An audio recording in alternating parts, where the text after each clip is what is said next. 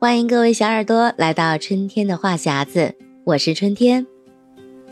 地球是圆的，地面是凹凸的，在这凹凸的地面上，创造了无数个不同风貌的地区。国人的荷包有了富裕，就喜欢往各个有特色的地方钻，有城市，有乡村，有山峦，总之，中国人遍布了全球。而地大物博的中国，自然风光那也是一顶一的好。野花哪能有家花香呢？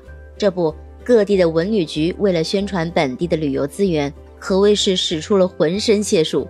如今啊，如果要找各地的文旅局长，到哪里呢？当然是看各地的文旅宣传账号了。这可不，当文旅局长们卷起来，哪里还有网红的事儿呢？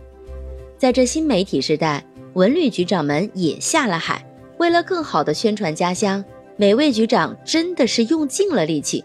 今天我们就一起来聊一聊那些卷疯了的文旅局长。第一位最早火起来的旅游局长，来自新疆伊犁哈萨克自治区的文旅局副局长贺娇龙。不得不说，贺局长那身穿红衣骑马的视频可真是英姿飒爽。贺局长凭借着一系列的视频，狠狠地抓住了大众的眼球。成功拉动了当地的助农直播带货，销售额破亿，并且带动了数千人就业。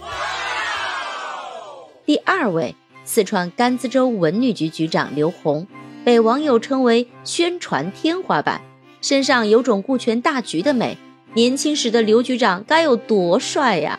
他的古装给人感觉特别的有侠义感，还还原了茶马古道遇故人，头戴斗笠半遮面。身着劲装华竹法，如今刘局也有二百一十七万粉丝了。我感觉他比很多男明星都要帅呢。哦，第三位，如果说甘孜州的刘局长满足了我们这些颜控的想象，那么来自湖北省随州市文化和旅游局局长谢伟谢局长，则是打开了普通人的古装面貌。他被网友戏称为不顾他人死活的美。最开始是被网友吐槽古装造型丑，有一说一，咱们的谢局长那个头套是有那么一丢丢的潦草了。但是谢局长成功的让广大网友们记住了随州这个地方，因此怎么都得为谢局长这种豁得出去的美点赞。咦，第四位，秭归县商务局副局长石磊，网友说石局的出现愣是把谢局看顺眼了。石菊身上有种想顾他人死活，但怎么也顾不上的美。石菊让人看见就想笑，太喜庆了。就是服装和造型得跟上，特别是那舔线的那个视频，我真的是笑抽了。为此，我还特别去查了一下秭归县到底在哪里。原来，秭归县隶属于湖北省宜昌市。秭归商朝时期为归国的所在地，西周朝为魁子国。战国后期称为归乡，汉朝改名为秭归县。那若不是石局长的魅力，估计我怎么都不会去了解秭归这个地方的历史的。第五位，这位局长的宣传视频是我最近几天最喜欢的。四川省甘孜州道孚县文广旅局长降泽多吉，他在视频中以一段英文的自述开篇，发起“我是谁”的疑问。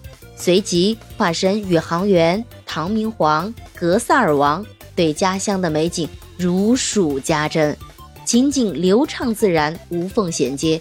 而道孚县这个名字也被更多的人看到，甚至还有四川网友在视频下留言：“身为四川人，竟然完全没有听过道孚县。”你看，你看，又有一个不太出名的城市被大家记住了。文旅局长们卷得火热，既展现了当地丰富的旅游资源和深厚的文化底蕴，也让游客看到了诚心和真心，引发不少网友表示，今年旅游已经不知道去哪儿了。